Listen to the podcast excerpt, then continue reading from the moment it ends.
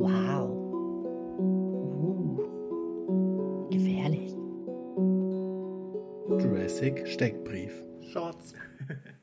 Und damit herzlich willkommen zu einer kleinen Folge Just Shorts. Heute, wie ihr vielleicht am Cover erkannt habt, geht es ums Pteranodon. Das P ist stumm. Ähm, ich ich versuche das trotzdem, also es ist nicht ganz stumm, ich versuche es aber vernünftig auszusprechen.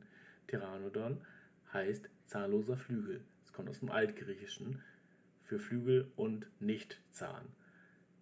Das Pteranodon zählt zu den Kurzschwanzflugsauriern. Das sind keine Dinosaurier, sondern ist eine eigene Sauriergruppe. Saurier heißt am Ende des Tages Echsen.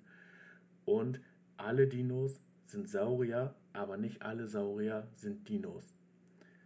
Das Pteranodon lebte vor 85 bis 70 Millionen Jahren in der Kreidezeit und hatte eine Flügelspannweite von 7 bis 9 Metern. Es war also einer der größten Luftbewohner überhaupt. Und man kann es ganz gut mit dem Albatros von heute vergleichen. Da komme ich aber gleich noch zu. Es ist tatsächlich sehr viel bekannt über das Pteranodon. Man hat über 1000 Funde schon gehabt. Und das erste Mal wurde es 1870 in Nordamerika gefunden. Das war dann auch der erste Flugsaurierfund außerhalb von Europa. Früher in der, in der Kreidezeit gab es ein Flachmeer, das einmal quer durch Nordamerika gegangen ist, und zwar von Norden nach Süden. Und hier war auch der Lebensraum vom Pteranodon. Man hat tatsächlich erst gedacht, bei den ersten Funden, dass das Pteranodon auch Zähne in seinem Schnabel hatte. Tatsächlich kam das aber daher, dass direkt daneben, das passiert immer mal wieder, ein, äh, ein, ein Knochenfisch lag, der Zähne hatte. Und die lagen dann so in der Nähe, dass man gedacht hat, ah, es waren Zähne. Zumal zu der Zeit alle Dinosaurier, die man bis dahin gefunden hatte, Zähne hatten. Deswegen war das halt da sehr naheliegend. Das Pteranodon hat sich meistens von Fischen ernährt, aber auch von anderen kleinen Meeresbewohnern oder auch Aas hat jetzt nicht, nicht Nein zugesagt. Dafür war natürlich der Schnabel perfekt, also für das Fischen. Der Schnabel war tatsächlich sehr, sehr lang und ähm, genau, keine Zähne wie moderne Vögel. Der Unterkiefer hatte unten ein Kiel, und die Augenöffnungen am Kopf waren klein und sehr hoch gelegen. Geflogen ist das Pteranodon mit Flughäuten und äh, Pterosaurier, zu denen auch das Pteranodon gehört, Ptero heißt Flug, waren die ersten flugfähigen Wirbeltiere. Diese Flughäute waren gespannt zwischen einem langen kleinen Finger und den Hinterbeinen.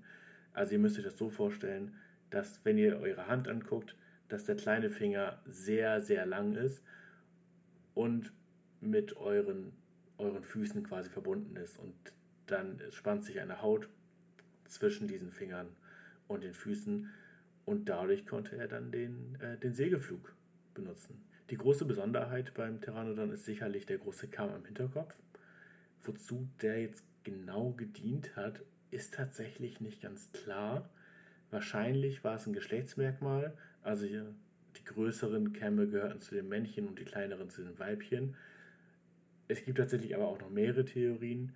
Zum Beispiel war es ein Gegengewicht beim Fischfangen und dementsprechend sehr wichtig für die Stabilität beim Fliegen. Könnte aber auch der Ansatz für sehr starke Kiefermuskeln gewesen sein, weil wenn das Pteranodon jetzt quasi über der, der Meeresoberfläche fliegt und den Schnabel ins Wasser hält, dann ist er natürlich ein enormer Gegendruck.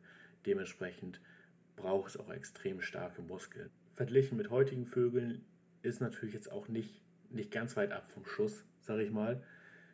Wenn man davon ausgeht, dass es zur Kommunikation mit Artgenossen gedient hat oder zum Teil zur Balz. Das hatten wir ja auch beim Ankylosaurus bisher. Wenn ihr das nicht gehört habt, dann hört da gerne rein in die Folge.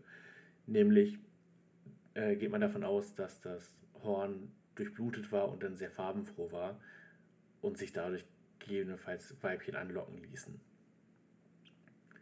Die Halswirbelsäule vom Pteranodon war ziemlich kurz, aber dafür sehr stark, um halt diesen Gegendruck vom Wasser, den ich gerade eben genannt habe, ausgleichen zu können. Und man geht tatsächlich davon aus, dass das Gewicht sich zwischen 20 und 93 Kilogramm bewegt hat.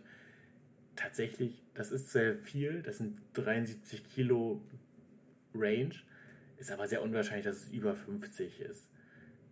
Da man einfach die Flugfähigkeit noch mit einberechnen muss natürlich. An Land hat sich das Pteranodon sehr schlecht bewegt und wahrscheinlich quadruped. Also sich vorne auf die, die Hände gestützt und dann den, den Flugfinger, wie ich ihn nenne, so ein bisschen eingeklappt und sich dann so ein bisschen hin und her gestolzt, aber wirklich agil kann man das nicht nennen.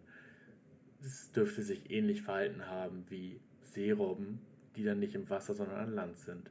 War das Terrano dann bei Luft, hat es den Segelflug benutzt. Es war quasi ein Meister der Winde und hat so ähnlich wie ein Albatros auch den Wind ausgenutzt und Aufwinde ausgenutzt und konnte jetzt nicht so krass mit den Flü Flügeln schlagen, wie das heutige Vögel machen. Schnell werden konnte es dabei aber bis zu 60 km/h, was schon einiges ist. Das Pteranodon lebt in Kolonien an Klippen und meistens am, in, in Küstennähe und ist tatsächlich auch mit allen Dinosauriern zusammen ausgestorben. Tatsächlich wurden 2018 noch neue Arten entdeckt und beschrieben. In der Popkultur ist es auch sehr prominent, wie ich sage. Zum Beispiel hätten wir da einmal Petri in einem Land vor unserer Zeit.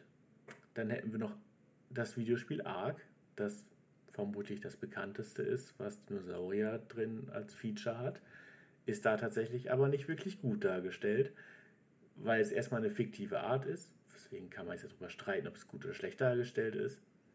In Wirklichkeit ist das Pteranodon aber tatsächlich viel kleiner und schwächer und Menschen könnten niemals darauf reiten. In die ähnliche Richtung geht das Ganze auch bei Jurassic Park oder World. Da ist das Pteranodon nämlich sehr viel größer und aggressiver dargestellt und tragen Menschen durch die Gegend. Das wäre tatsächlich aber auch nicht möglich. Maximal mit einem Kleinkind vielleicht. Aber Wirklich wahrscheinlich ist das nicht. Und damit sind wir auch schon durch mit dieser Folge Just Shorts. Ich hoffe, es hat euch gefallen. So ein bisschen geballte Informationslast. wir sind ein bisschen mehr beim Steckbrief angekommen und äh, sagt mir gern, ob ihr das mochtet. Ich bin da auch noch ein bisschen am Rumprobieren, aber ich glaube, so als, als kleines, kleines Feature nebenbei gefällt mir das ganz gut. Und deswegen äh, ja, wünsche ich euch noch einen, einen wunderschönen Resttag. Ich weiß noch nicht genau, wann die Folge hochkommt, aber Grü.